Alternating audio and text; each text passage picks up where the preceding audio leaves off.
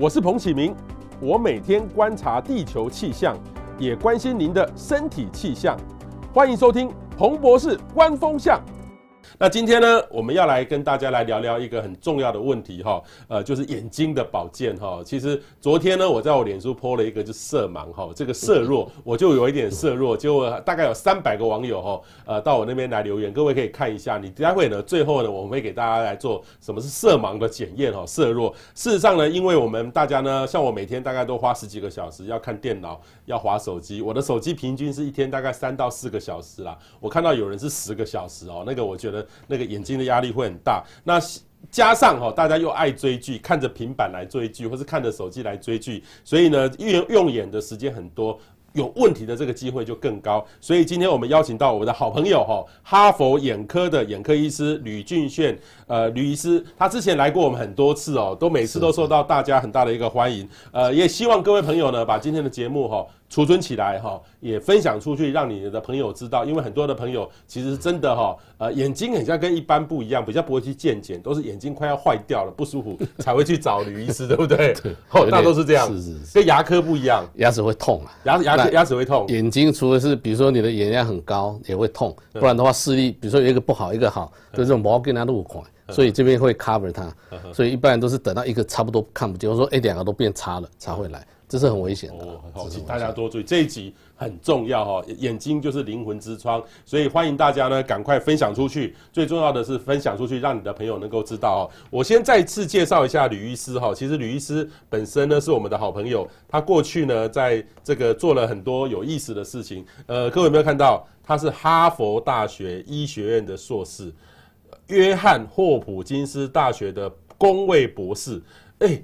哈佛跟约翰霍普金斯在台湾都是名校，哎，是是是。这各位有没有看到？你我看你在上面两个，哦、是这个两个是哪一个是哈佛？啊，这是哈佛。哈佛这个这个对，这是 Harvard。哈佛。然后哈佛上面上面的那个 Veritas，诶，中文翻起来大概就是就是怎么讲？追求真理啦，追求真理。对对对。然后比较小的这一个是 John Hopkins，就是霍普金斯。嗯嗯。诶，那霍普金斯他呃呃。其实，在台湾可能因为他名字比较长嘛，所以很多人可能可能不是那么知道。但是在美国，在东岸，诶，这两个学校其实都都都算不错的学校。好，那个吕医师现在就是在哈佛眼科哈，他自己有一个。自己的这个眼科医院然后在做这些事情，所以非常的一个专业。我们首先哦有一个这个眼睛的问题哈，来连看看哈。这个左边呢是我们的行为，右边呢是这样啊。这个我们的制作单位出这个题目来考我了哈。我先来打，看医生觉得说正不正确哈。第一个呢是熬夜打手机哈，熬夜打手机的话，我一知道一定散光会增加。第二个是近视度数应该有一个飙升吧哈。然后干眼症应该也会增多，我猜啦。那搭公车滑手机的话，应该是散光吧，哈。然后干眼症，我我的经验，如果我这样滑，眼睛会不舒服，也应该也会干眼症。那追剧的话，盯着手机的话，应该就是干眼症。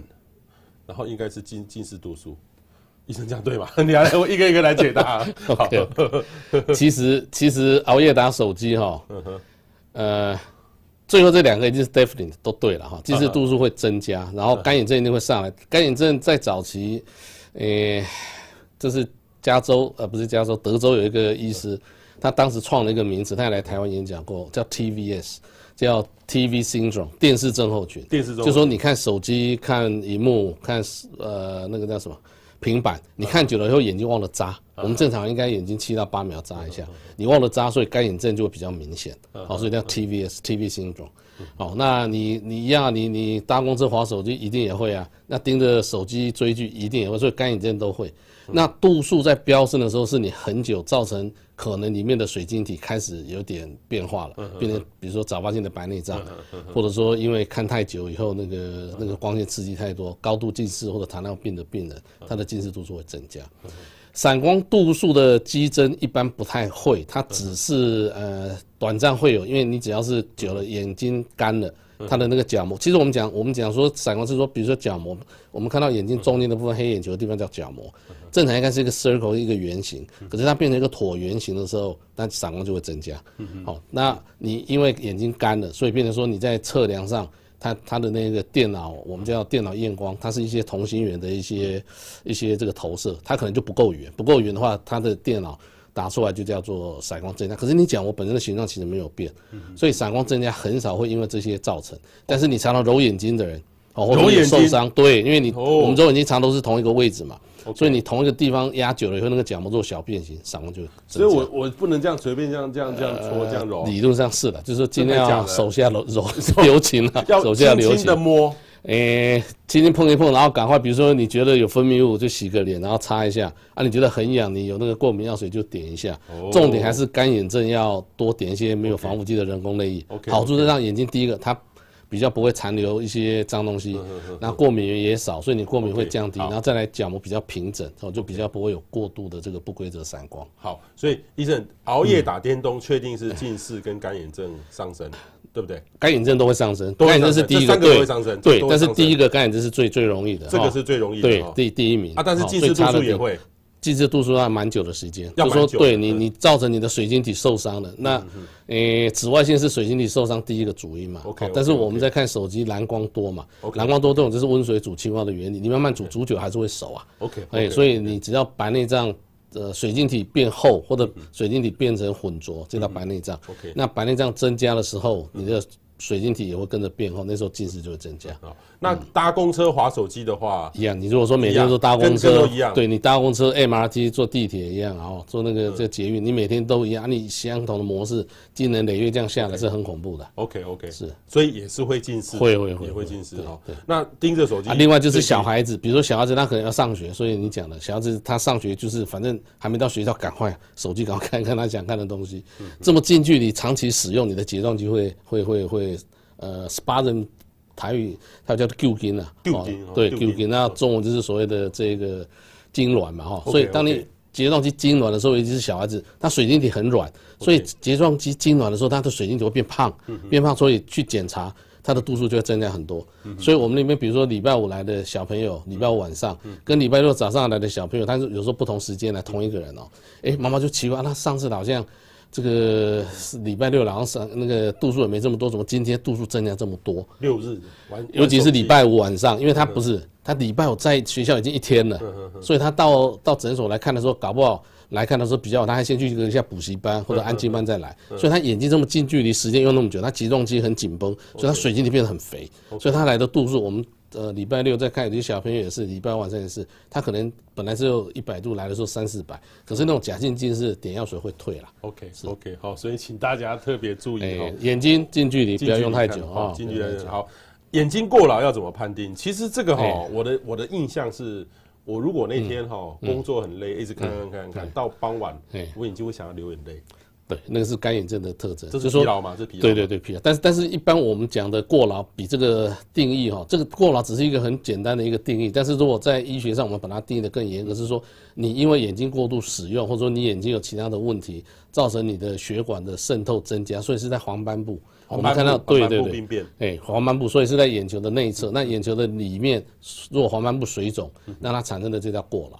哦，那水肿是过了，但是如果出血，那就叫中风，那是更严重。所以一般如果只是表面的，你看起来眼睛红红的，有些血丝，然后老是觉得酸酸涩涩的，这种过劳比较容易解决。最好的方式就是点的人工泪液，然后闭眼休息，不要去用它。闭眼休息。对对对，尽量不要用。对对对对。但是还有一个就眼压高哈，我有一个朋友也有过眼中风，我还听过眼睛会中风。会会会，刚刚有讲过劳，如果说它造的是血管的渗漏，那是过了。可是如果血管已经出血，出血叫土石流，就叫中风。哦，那眼压高，它是说眼睛，我们眼睛其实是一个密闭的一个空间嘛。那密闭的空间里面有个有个那个叫防水在循环。如果它的压力过高，你眼睛就会不舒服。哦，那头痛是不是眼压高不一定，但是很多人头痛也是侧边的。可能是因为这个眼睛的这个压力过高，压迫到三叉神经，然后常常是传递到了这里。可是如果你是眼睛眼眶周围，或者是这个鼻头的痛，尤其你已经在了三十五以上的年纪，常常是老花的痛啊。那种的头痛跟旁边这个侧边的痛不太一样。嗯嗯是。所以这个血压高，如果血压高的人会不会跟着眼压就会高？会，但是它这个它这个相连呃相关性是正相关的，但是不是说百分之百。哦，所以就是说。以前我们都会说，如果你是血压高的人，因为它的一些结构上的改变，所以你可能眼压会跟着高，等于说你眼睛分泌出来的东西可能会比正常人多一些。那不放心，很简单，找眼科医师去检查一下眼压。嗯嗯，检查眼压，所以眼压眼压专门的仪器来检查。对对对对对对。呃，当你都没有仪器的时候，有时候我们我们用触压的，用手手手指头，这个以前在在当住院医师老师都会教这个，但是一般人不要了，不要随便。你唯一能做就是说，你比如说你戴眼镜，你拿起来，你这样稍微轻轻压一下压一下啊，如果觉得哎这边好像比较软，然后这边跟硬的跟石头一样，硬的跟石头一样，就是说你要觉得好像压不下去，这边好像还可以压下去，或者你手一摸发现有一边很凸，赶快找眼科医师。哎，好。然后另外一个眼压高如何保健？嗯、就是不要用而已嘛，就这种。no no no no no。如果眼压高，比如说呃，一般我们会到头痛哈，往往那种眼压可能超过三十的，啊，那时候就很危险，你的视神经很容易压坏。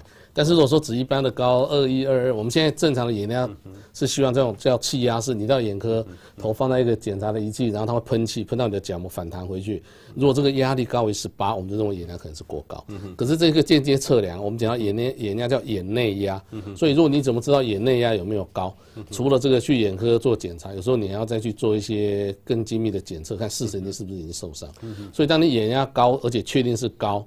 哦，那已经一段时间了，一定要把眼压降下来，不然你视神经可能会承受不了，会受伤。视神经承受不了，就叫做青光眼。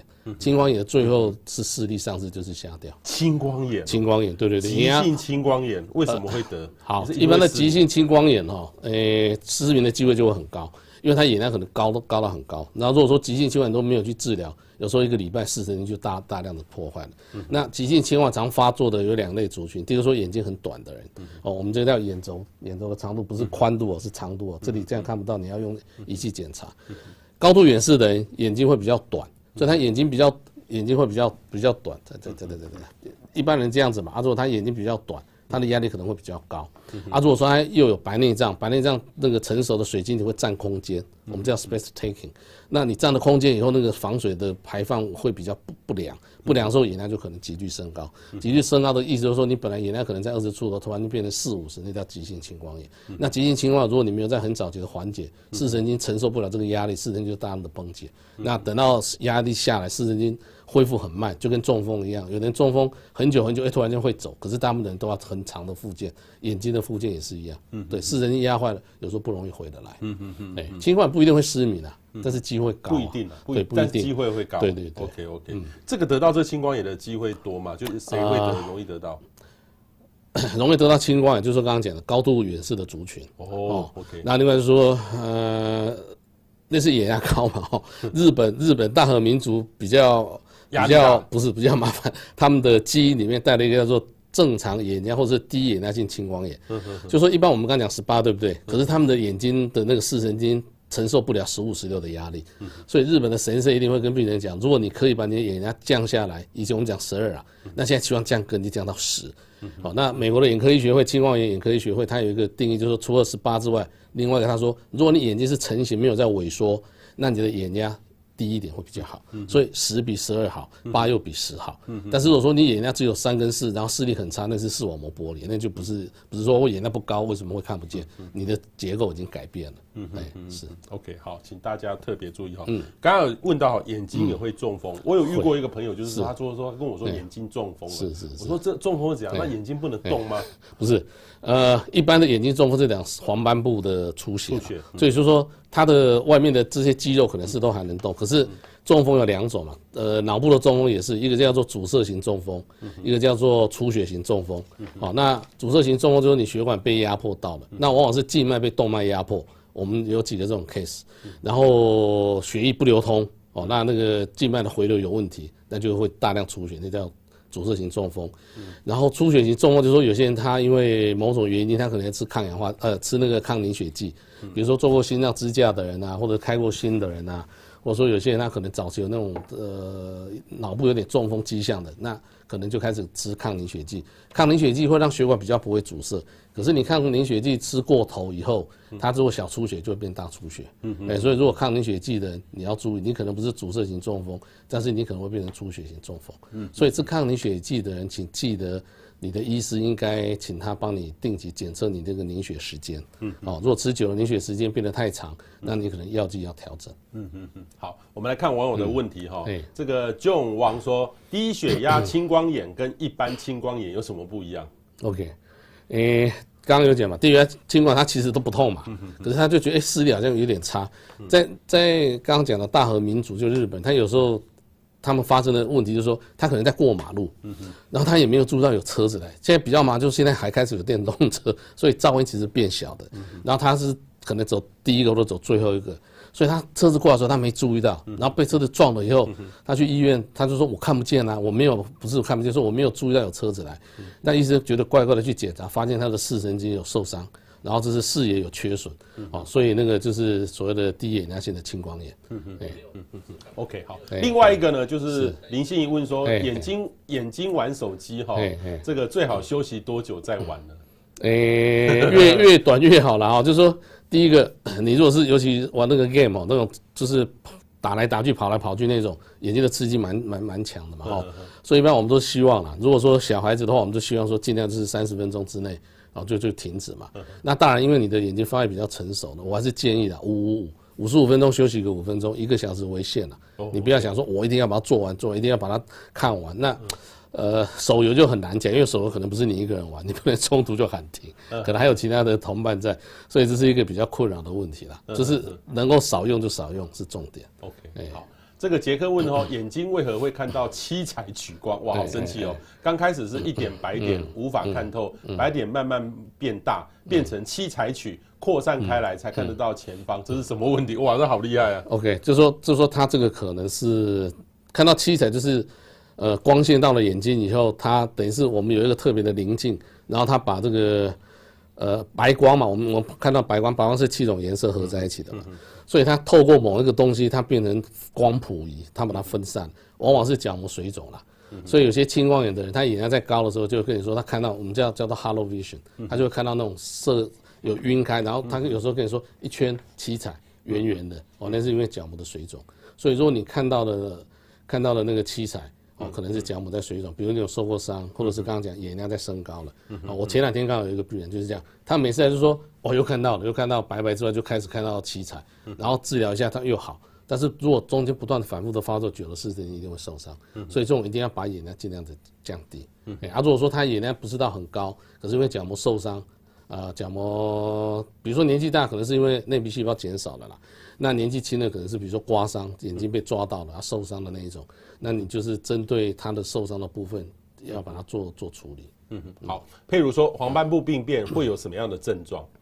黄斑部病变在早期就是你看东西比较暗，比较暗，然后对比较暗，就是说哎奇怪，就是有时候你觉得说跟等一会跟他磨盖根，就你都遮一下遮一下，发现说哎这边还好，那这边比较暗，那这个是可能可是黄斑部的问题。它会一起一起发生还是？我一般一般都一边一边。黄斑部病变会同时发生的大概就是比如说轻呃。高血压的两个同时爆掉了，然后最常见的是其实是糖尿病的病人，所以一般人都没有，就是一点点都刚开始，然后他一边受伤，然后慢慢他就觉得说变得比较暗，然后严重的话就开始看东西扭曲，比如说走在马路上，你看到那个白色的线，它不是直的，是扭曲的，或者说你看一个人觉得诶他奇怪，他五官没有很正啊，可是另外一眼看又觉得蛮正，啊这边看就眼就鼻子眼睛都有点有点怪怪的，或者。扭曲或者有点胖胖胖的，那这边又还好，赶快找眼科检查你的视网膜。好，小小问到一个很有意思的问题哈，他这个眼睛哈，镭射过近视哈，后来又近视，哈，近开刀镭射后又又近视，又在近视，可以佩戴隐形眼镜吗？因为说法不一，他很困惑。就说如果你是量出来度数不是很深了哈。然后就看原来你的度数，如果高度近视，有时候它会叫回退了。有人会会因为角膜的表皮长厚了。好，啊，如果说你的度数一直在增加，近视一直在增加，那比较麻烦，那可能叫做圆锥角膜，就是术后圆锥角膜，角膜在变形。啊，如果只是差一点点，那你又不想。呃，检查完，医师跟你说可能 OK，还可以再处理一次，但是你又不想再处理第二次，角膜的厚度也还够，戴软式的隐形眼镜。嗯，可是刚刚讲，如果你的度数一直在增加，嗯，医师一般会建议你要戴硬式的隐形眼镜，稍微把角膜压一下。嗯哼，那因为台湾没有没有这种特别的东西，在美国就是说，诶、欸，你的近视在增加，然后怀疑说你可能说圆锥角膜，你的角膜撑不住力量，所以它本来是平的，嗯，哦，然后慢慢突突突凸起来，嗯，那他会给你点个药水。哦，然后去去在一个机器照射这个紫外线，然后那角膜的这个角膜本来是这么厚嘛，嗯，哦，啊，它在膨胀的时候，它会它会变变变厚，嗯，那我们让它再回来，好，那叫 cross linking，它是那种横向间接会比较稳，比较稳的时候，你的那个角膜的呃凸起会会会得到减缓，而且一年可能要做三到四次，效果不错。美国美国很多病人在做这种治疗。好，这个单亲宝贝说，呃，眼皮的肌肉无力变成。好，他的眼睛皮的肌肉没有力哦，会变成大小眼。我有看过有些朋友是有有些天生的嘛，天生的，有些是天生就是大小眼呐。好，那个就就嗯还是可以改善了。等成年以后，就是做类似一个整形嘛，把那个小一点那边稍微把你稍微修饰一下。但是如果是因为真的是眼皮肌肉无力的，那你确定你是眼皮肌肉无力的话？确定哦，你要先确定是，如果是眼皮肌肉无力，可能不是单纯眼皮肌肉无力哦，我们叫 ptosis，叫下眼睑下垂，你要顺便再去看看有没有叫重呃重症肌无力，是不是爬楼梯很容易喘，或者说这个呃很明显的这一个呃，就是说你年龄虽然有在增加，可是增加的你眼皮下垂的速度比你增加年龄增加的还来得快。以前的国防部长就。哦，唐唐唐国防部长，他去 Harvard 做进修的时候就发生重症肌无力啊，啊，那个很简单，重症肌无力就是我们这个，呃，胸骨下面有一个叫胸腺嘛，哦，所以那时候电视也有有报道，他他就说他做完以后，他其实就 OK，不然的话他连骑走路走路脚踏车都会喘。那去去美国很多人都喜欢，因为有时候天气不都喜欢脚踏车嘛，他也没办法骑，哎，做完就好了，做完就好，所以。呃，如果是重症肌无力的人，要去检查看是不是有胸腺的问题。那重症肌无力在在门诊啊，神经内科或者医院的那个眼科就会用药物去 induce 去帮你找出来。但是如果说纯粹只是单皮单单单边的那个肌肉无力，只要一边。把体检肌加强，或者说把那个肌肉稍微减短一点，就可以改善。嗯嗯嗯。好，往下看一点哈。Porter 吴说哈，工作需要每天用眼，该怎么样保养会比较好？那一样啊，就是说你你都要用没错，可是你的时间要管控。嗯。用一段时间就休息一下。那最好的休息，就我常讲，尤其是成年人，闭眼，眼睛闭起来，把就 K K。休息个三五分钟都好，不一定睡着，但是眼睛闭着都不用是最好的休息。不用就是最好的休息。对对对，哎，你说啊，我什么呃走一走，到处看看，那也是一个方式，因为你有时候坐整天也不舒服。哦，你也可以到处走走看一看。哦，但是你说一定要做个半个小时，一定要出去运动十分钟再回来，一般人没这种时间了。所以其实你就是单纯闭眼休息三五分钟都可以，都可以哈。是。Roland Lin 哈说，请问医生，呃，色素性视网膜病变还有什么方法可以有效的治疗方式吗？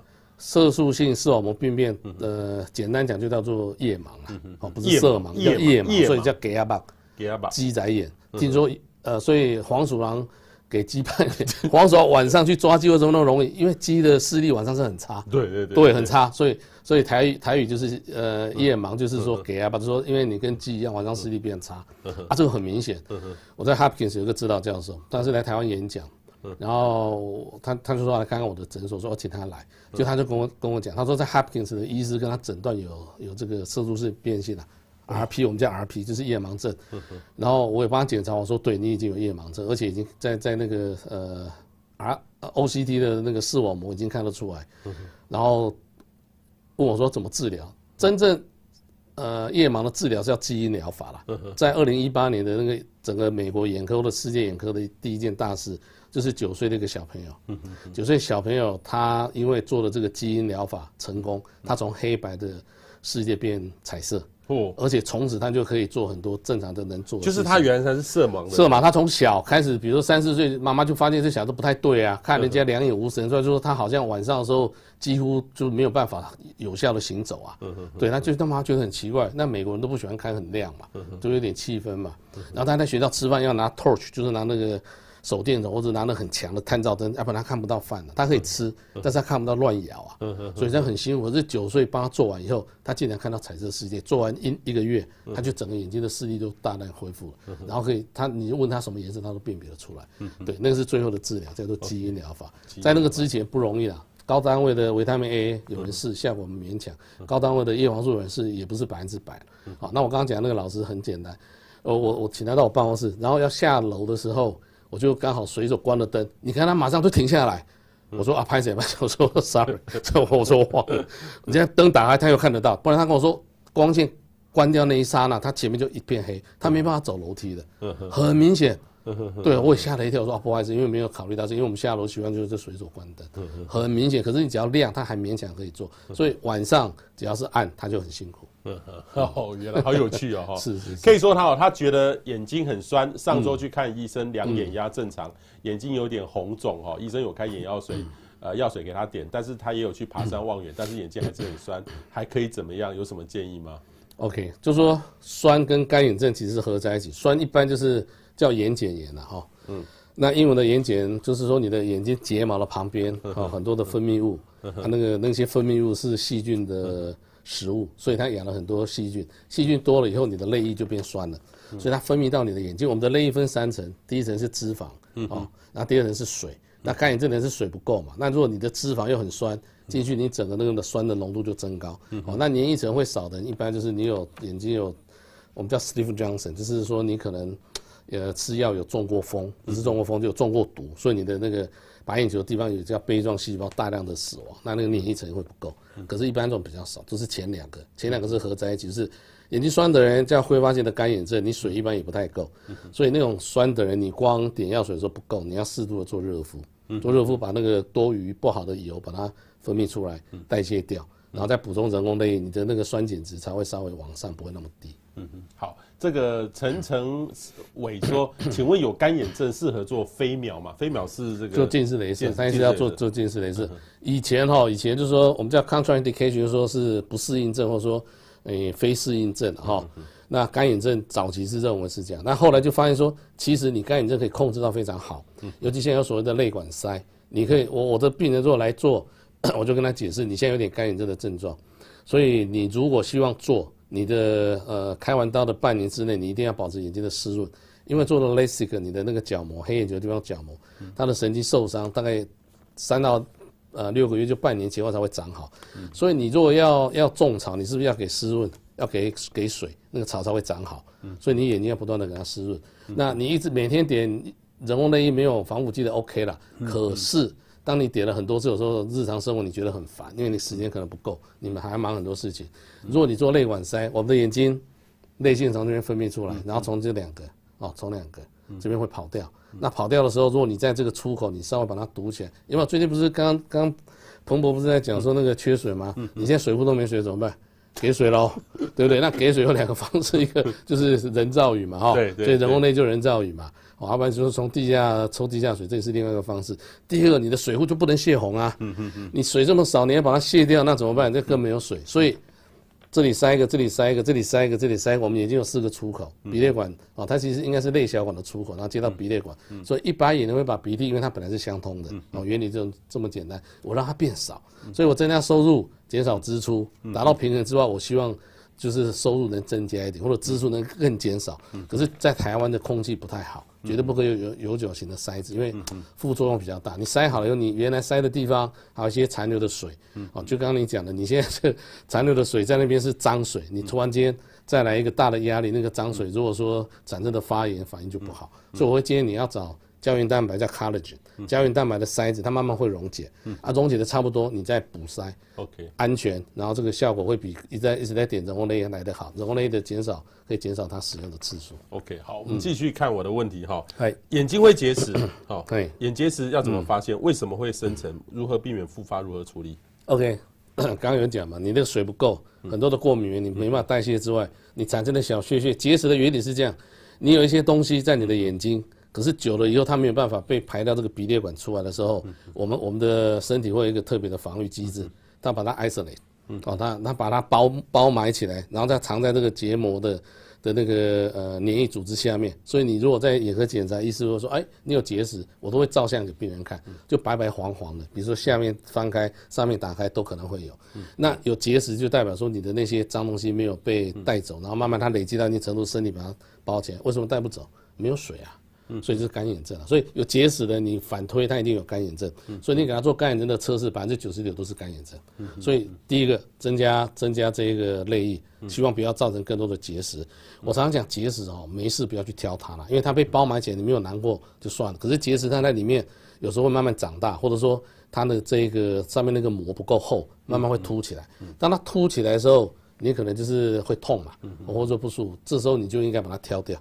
欸、但是我挑就是针对那个凸起来的部分，我不会全部，因为有些有些眼睛一张开，哇，那个跟矿坑一样。对对对住院医师都说啊，我要去挖矿了，神仙交代要去挖矿，他把结石挑掉，哇，他会挑很多。尤其是我小时候你长过沙眼的，你的那个内内呃就是内面的那个结膜，它本身是有结痂，所以它不平，不平的话就很容易藏藏东西，藏东西有那结石就在那边很多。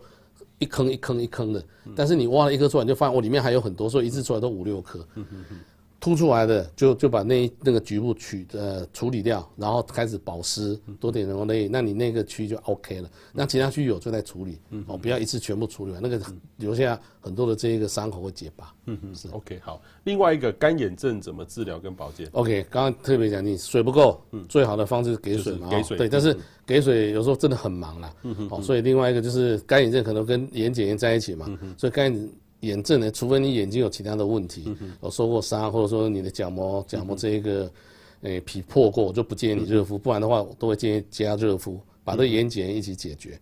哦，所以现在呃，外面也有很多呃，就是热敷方法很多种，其实最方便的就是自己拿毛巾嘛，这不不花钱，可是问题是你的温度不好调控啊。那冬天其实现在就冷掉了嘛，所以现在比较方便说，你可以去买那热敷眼罩。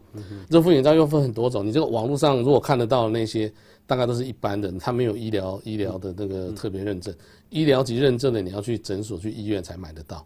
啊，那个好处是说，第一个它品质可能安全一点，第一个说它有效的控制温度啊，所以现在有一种就是它可能有三个温度给你选择，然后你可以接 USB，你也可以接电脑的 USB 或者那个 Power Bank，那个就是行动电源。对，然后它还有一个延长线，你可以接你的这个床头。如果有那个插座，对，那个很方便，所以我常常在睡觉的时候，我就给它带上去，带上去，然后我就会调。它一开始温度，比如说四十五好了，然后上面一个加，它可能会到五十度，那下面一个减才变四十度，那你就调你觉得 OK 的温度，你就带上去，然后开始，然后你睡着没关系，十分钟自动会停，所以它不会过热。嗯，而且它那种医疗级的，它好处它是用台湾的那个叫什么半导体很强，对不对？但是竹科那边做出来的。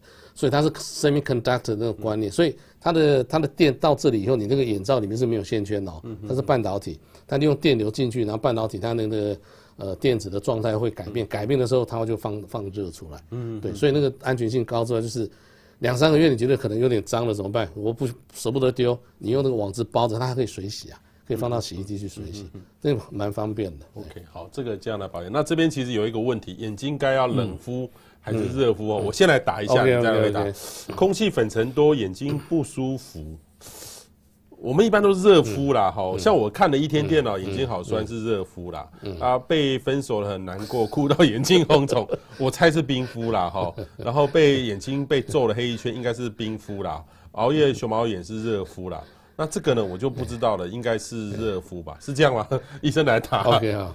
第一题，好，我们常常讲说急性期冰敷。然后这个一般的时候多热敷，热敷就是让循环增加，循环增加，对，呃，增加你的营养素，然后那个循环增加的话，也会减少这一个，也会代谢多一点的废物嘛。对对。可是，在急性期的时候，你这个热敷的结果，你血管扩张这么大，它带来的不是只有营养素，它带来的是作战室啊。哦。白血球，然后那巨噬细胞，所以会更肿。所以，比如说你被揍了一拳。哦、然后对，然后你就开始热敷会更肿嘛。哦，这个更肿。那空气粉尘多，眼睛不舒服，理论上，嗯哼，它已经有很多东西脏东西在里面，所以当时你还是属于急性型，先降低，对，最好先冰敷。哦，台湾比较少，对，台湾其实比较少。你说在美国那种花粉季一来，很多人受不了，他整个眼睛就像红红的，他就流泪。以以前我一个同学，他后来回台湾教书，他说没办法在美国待下去。他说只要是开花季前，他几乎常常要请假，那叫 hay fever 哦，啊那种就冰敷就会改善。哦，因为他血管收缩，所以他来的那个反应比较少，因为他会派出很多那个巨大细胞出来，那你反应会增多，所以第一个是冰敷。那看了一天电脑，没错，你讲的也是热敷哦，因为它。那个废物太多了，那热敷那个酸性会减少嘛？对，哦，那加点人工泪，对，哦，那被分手当然已经那么肿了，红肿啊，红肿热痛痒，当然是要冰敷。红肿热痛痒，对对对对对对，红肿热痛痒。那熬夜一定是热敷吧？对对对，熬夜因为你已经 你已经这个过度使用，然后你的水一般都不太够，你熬夜的时候一般都很很少眨眼睛嘛。OK，哦，那被揍了一天，刚才有讲了，它其实是个急性期，你在热敷的话，这个叫。火上加油，嗯，哎，所以那时候你是应该要雪中送炭，冰敷一下，对，那吕医师，那你冰敷，我们有时候脚拐到，我都拿冰块去放在旁边，是啊是啊是啊。那眼睛可以放冰块吗？理论上可以的，但是就是说它是会融化，那跑进去那水可能不干净嘛，对不对？对。所以就说你要找，比如说冰块，其实我们我们都会教教那个呃病人说。你放几个冰块在塑胶袋，然后加点水，然后稍微把它拿一个那个小的面纸，哦包起来，或者小的毛巾包的太厚都没有感觉。你要这是凉度嘛，对，那真的很厉害的时候，你用冰宝最方便嘛。可是我说连这办公室，他们说我们办公室都没有这些东西啊。你去 Seven Eleven 嘛，你去便利商店买一个可乐，然后外面拿一个干净的那个面纸包着，你只要是那个温度啊，你也不要直接拿可乐瓶去冰啊，或者是那个冰的水啊。就像任何凉的东西，然后有那个降温的效果就好了。OK，好，我再帮他回那个回溯一次哈。是，呃，空气粉尘多，眼睛不舒服，要冰敷哈。看了一天电脑，眼睛好酸，是热敷。嗯，被分手了很难过，哭到眼睛红肿。要冰敷 哈，被揍了眼睛黑了一圈，用冰敷。熬夜熊猫眼哈是这个热敷哈，所以请大家注意哈，这个眼睛的保健这个还蛮重要的哈。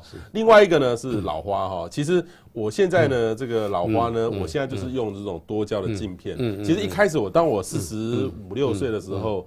还没有办法，就是你如果看东西都要都要这样拿起来这样看，就觉得你老了，哦，那种老的感觉。啊。现在后来很很很方便，就是有多焦的，改变那个位置就好了。对对对对，这是对的。其实多焦很方便，很多人说多焦会晕，不太会。不会不会。现在新的技术很方便，比如说这个算字很大了，如果字比较小，有时候我都拿那个测试病人，就拿一个小的药瓶子，上面都小字嘛，然后说啊，你看这两个粉红色中间一个黑色的字开始，我说病人就开始拿后面说嘛跨步啊，他说近视，他说我我跨我跨，阿板就。就把眼镜拿起来，完了我的看我，所以老花是年龄的关系，那老花是停不下来的，停不下来，几乎要到六十岁了。哦，所以呃，一般最容易记忆的方法就是说，你四十岁、五十岁、六十岁、四五六，你对对的那个老花就是一百度、两百度，然后三百度。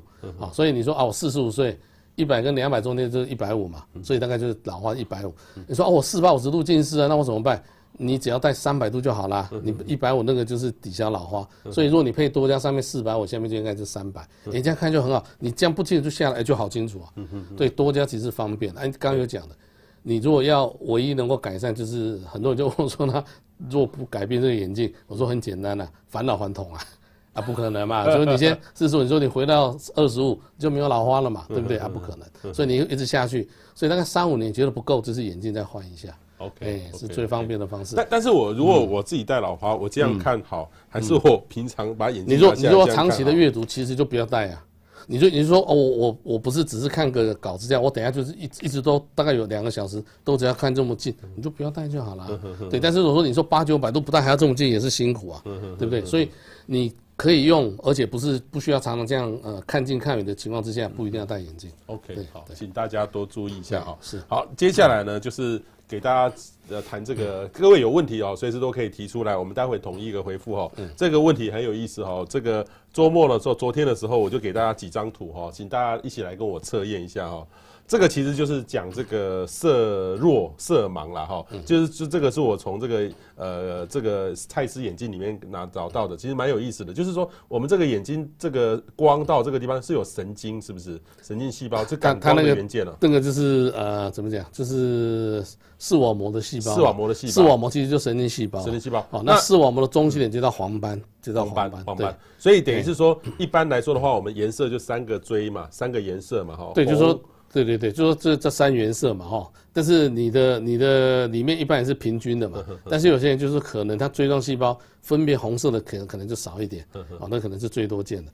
那有的人就说可能几乎都没有，所以如果你三原色只有一个比较淡，你的你的你感受的色彩跟我们感受的类似，只是你的你的色彩不够重，你分不出来，所以他就喜欢加当加没啦，他就喜欢就加重一点，他是他是用外在去让他这个神经去感受一样。好，好，我们给大家来测验一下哈，各位看到什么？这很简单嘛，哈。这应该就是十二哈，我都可以看得清楚。如果看不到，就是全色盲哈。这真的有人这样完全看不到？呃，很少了，但是还是有，偶尔碰到一两个，那个很麻烦。好像这个呢，我就是看到七十哈，但是这个呢，正常答案是二十九，我就看到七十哈，因为我应该是红色啊，红色，红色色弱，红色，所以它的那个红色的点你看不太。像我就是看到七十啊，我就不 真的是二十九，二十九啊，这二十九很明显，我看到就这七十哈，这九好。另外一个这个呢，像我这个就看不到，不是很清楚。这个就是我要一直在想这个东西，所以我以前呢，那个去当兵体检的时候，我看到这个我就很困窘，我会紧张哎。我我有没有说哪里出了问题？理论上啦，如果说当兵，尤其你是当那种特种部队，理论上应该是不应该当了，因为台湾那时候缺兵员，所以。哎，什么人都可以当啦。我还碰过，我在我在军中，我让一个人，后来他是提早退伍，但这样不对，他是长短脚，你知道吗？那是根本不应该当兵的。好，这个呢，正常是四十五，看不到就是有一点色色盲了哈。然后另外一个呢，这个像我左边这个，我就看到一一头鹿。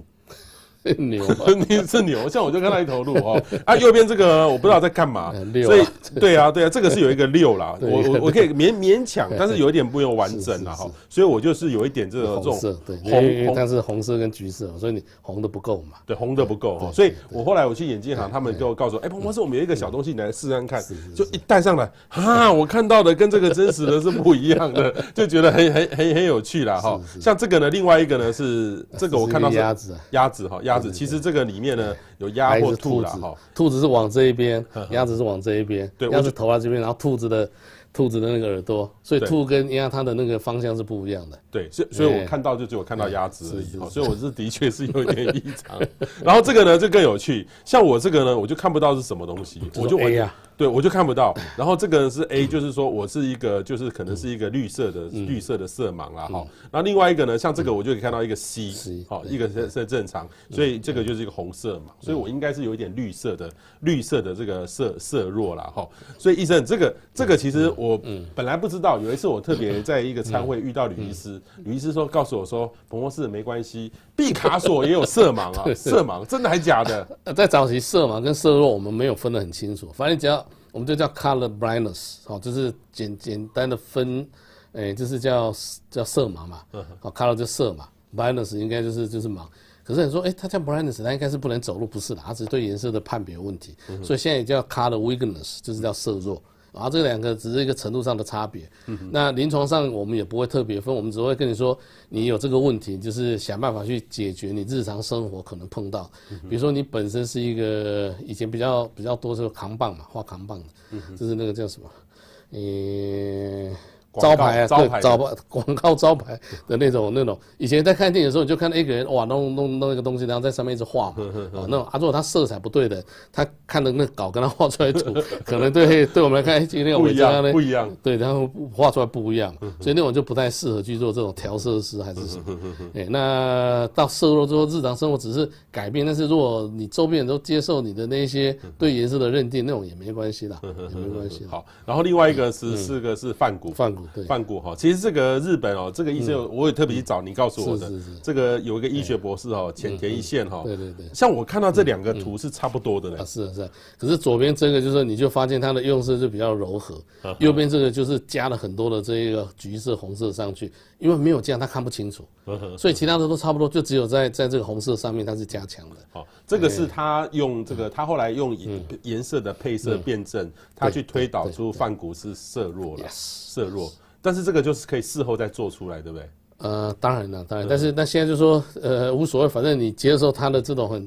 我们就说他用色很大胆，但是很前卫的。可是对他来讲，他不是用色大胆，他只能这样看，不然看不出来啊。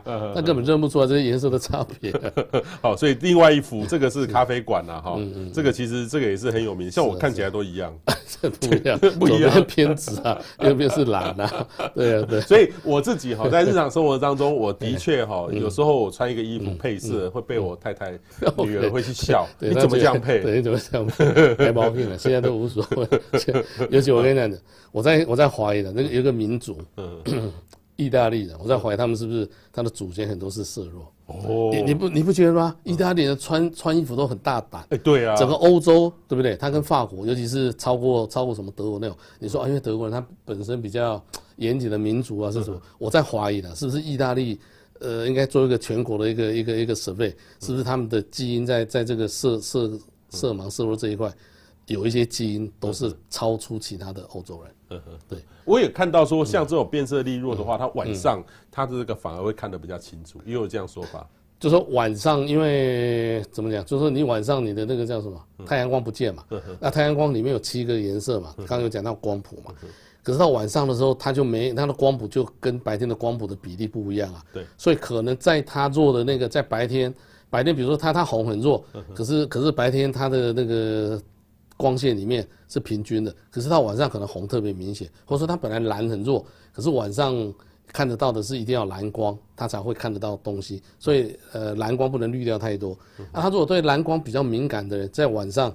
它就特别显现出来，所以它就变成夜猫子。嗯它的晚上，它是跟猫头鹰一样，它晚上可能看得更清楚，对啊。所以晚上视力比较好，有可能你就要怀疑你的白天的变色力是有问题的。哦，对，跟刚刚前面讲的刚好相反。GABA 是什么？GABA 刚你刚刚有讲有有秀出来那个色素细胞，对不对？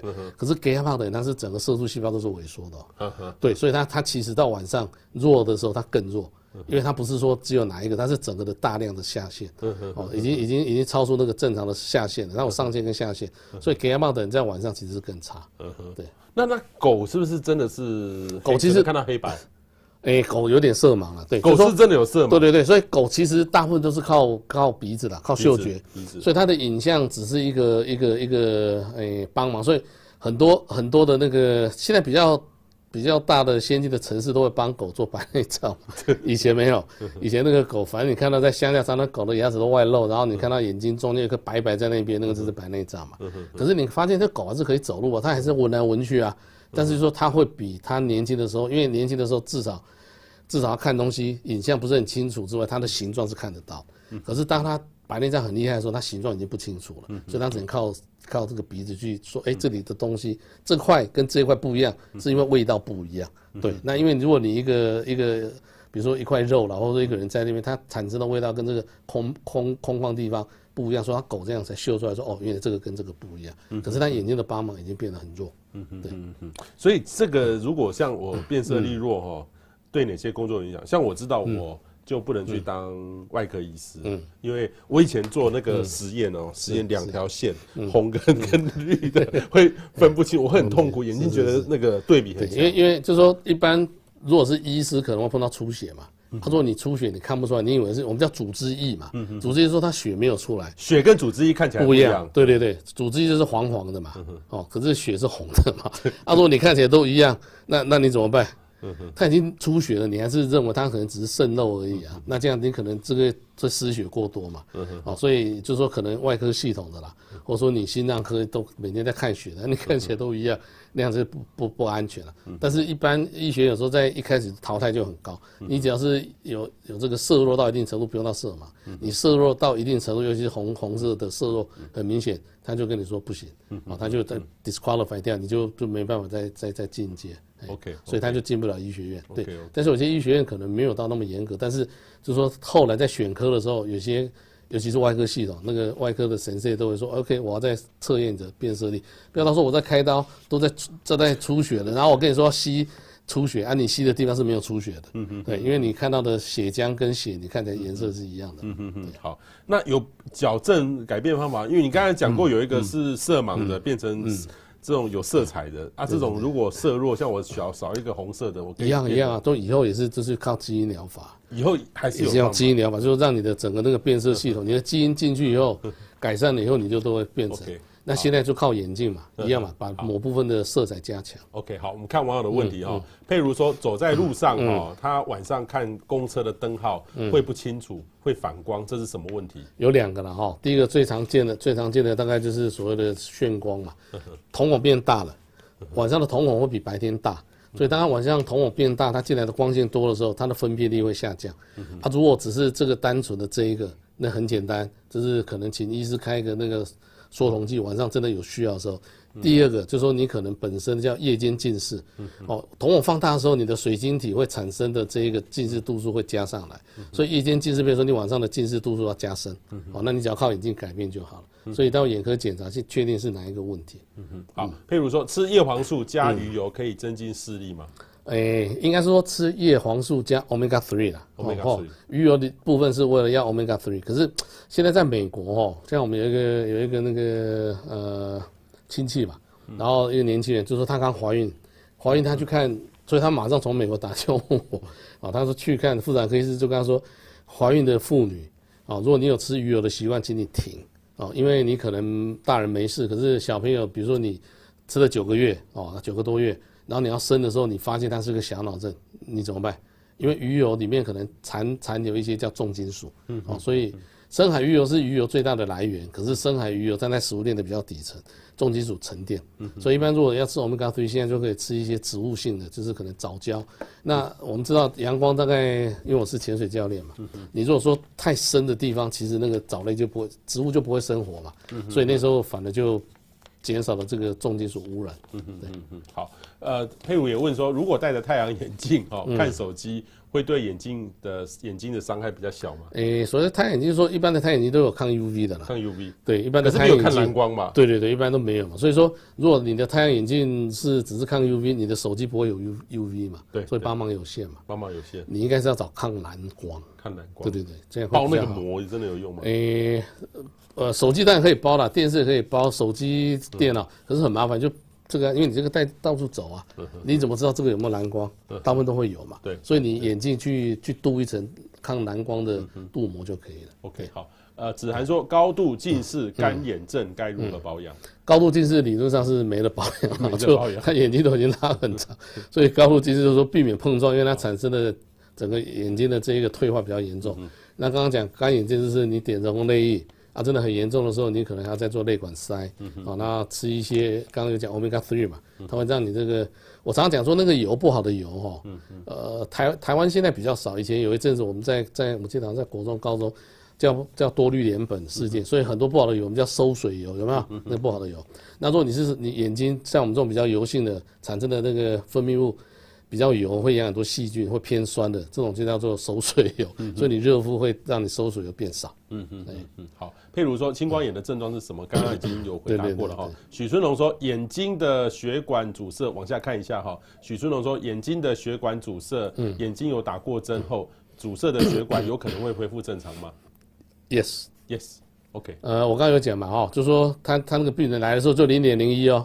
一个一个女孩子五十五十二三岁的时候来来看的时候，她跟我说她很困扰，她说她说我来这边也是第十三个医院诊所了，她全台北市的都跑遍了，然后她很累，她说之前就是周常看说啊，不然你再等一阵子观察看看。我我说其实观察是说看她会不会自然恢复，没错了，啊，但是我说这个机会其实不是那么高，所以你打针，我就就说你就开始治疗，打针以后她大概五个礼拜以后就变一点点了，哦，所以她原来压迫的那个血管。没有明显被压迫之外，就是它产生一些比较好的血管，然后让它的这一个养分提到得到供应，所以有效有效。好，这个西说，呃，请问视力检测哈正常，双眼眼皮酸却睁不开，需要很施力哈或用手推眼皮才有办法睁眼，是眼睛哪里出问题？如果是年不是，如果是年轻人就很简单嘛，就是。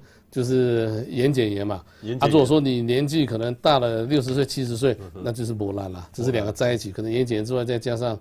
就是眼皮松弛嘛，哦，也不一定是很明显的这一个下垂而已，就是说你松弛又变得那个眼皮太太太软，啊，才要用手去撑得开，就做手术啊，把多余的眼皮剪剪掉吧。OK，好，嗯，呃，妹说，请问一下，开过白内障后，如果长时间用眼玩手机游戏或看电视，还会得眼睛疾病吗？哈，需要担心吗？要要担心，白内障要担心，因为白内障开过白内障只有一次。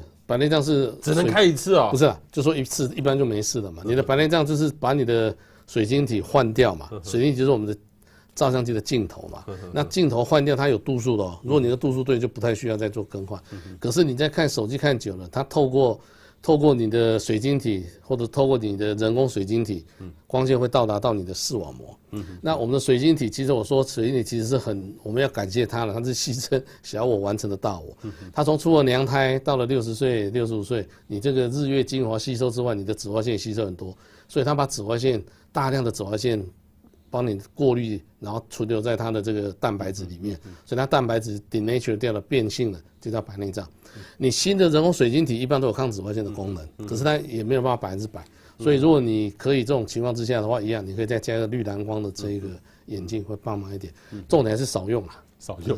对对对。可是医生很困难呐，很困难，很困难，这很困难。李李慧文说，请可以请教如何降低青光眼眼压的的做法吗？呃，降低但。最好的方式就是点药水。点药水。嗯、对哈，我我们我们眼科医师有些按摩的方式，但是我不太建议呃病人自己试，因为你可能在按摩的时候造成角膜的受伤啊。嗯嗯，好。你说呃眼睛看东西会有像灯泡坏掉的闪烁的画面是为什么？OK，我们的白内障是水晶体，水晶体的后面叫玻璃体，玻璃体的后面就叫做视网膜。当你的玻璃体有问题的时候，它在拉扯你的视网膜。视网膜刚刚我们有看到，它其实是很多的神经组织。那这些神经组织在放电的时候，你就会觉得有闪电。所以那时候就是视网膜在拉扯到你的玻璃体。如果说它的频率没有到的很高，哦，那就说呃也不是很严重。一般一段时间它那个拉扯就是闯过水无痕呐。哦，它本来这是我们的视网膜，那你的玻璃体粘得很紧，那慢慢的就只剩一个单点的。哦，这种单点的这种叫藕断丝连，其实是危险的，因为它拉扯是整个视网膜被一个大坨的这个呃玻璃体在拉扯，所以它这一点的力量会蛮大。可是当它慢慢后来分开以后就没事了，所以它穿过水又很所以一般是好了。在那种情况之下，不要随便捶他眼睛，增加这个晃动。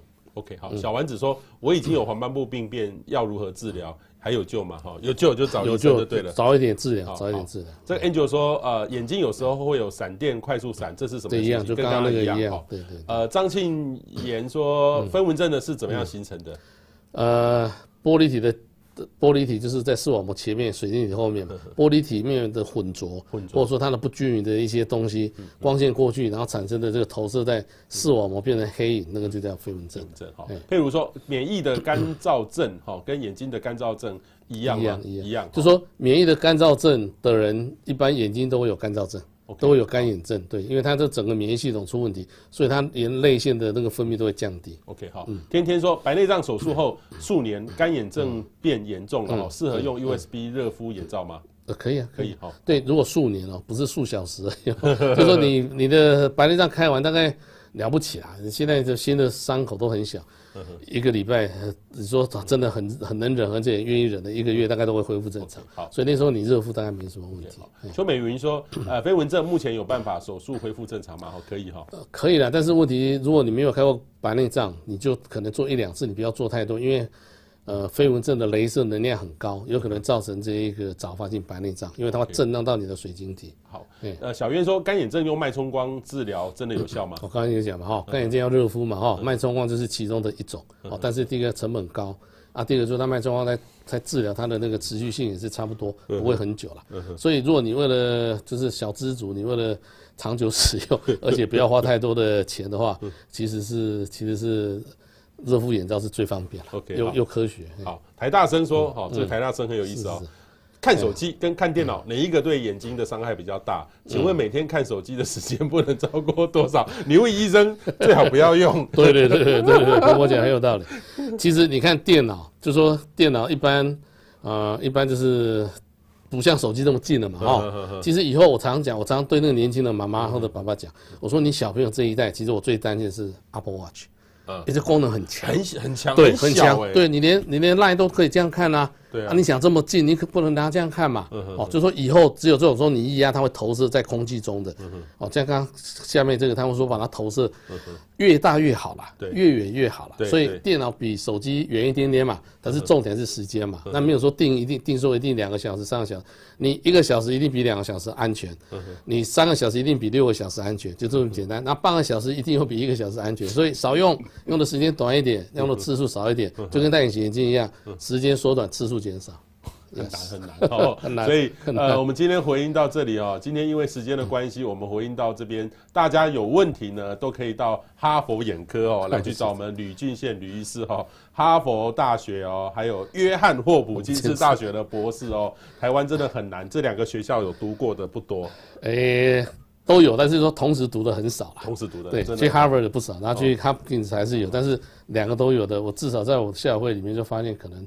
个数不是很多了，全台湾有没有这样数得出来？应该不到哦，所以他两个同时有的真的比较少。哈佛很多嘛，对那个赖赖副总统、马总统。那那我跟你讲，赖副不是赖副，其实是 Hopkins。哦，他是他是 Hopkins 毕业以后，他就跟我一样，就是就是就是那个呃工位博士嘛。OK，他是我在 Harvard 念念那个硕士的时候，刚好他有去那边做一年的博士，对陈建仁，对。哦啊，赖富是 Harvard，对，赖富是 Harvard。然后陈建仁他是他是去那边做了一年博士后研究，所以他是 Hopkins，但是他没有念 Harvard。那赖富是念 Harvard，对，赖富是念，他是低我一届了，他是算我学弟了。眼科的名医哈，所以请大家 特别注意了哦。谢谢吕医师，谢谢大家，我们下礼拜见。谢谢。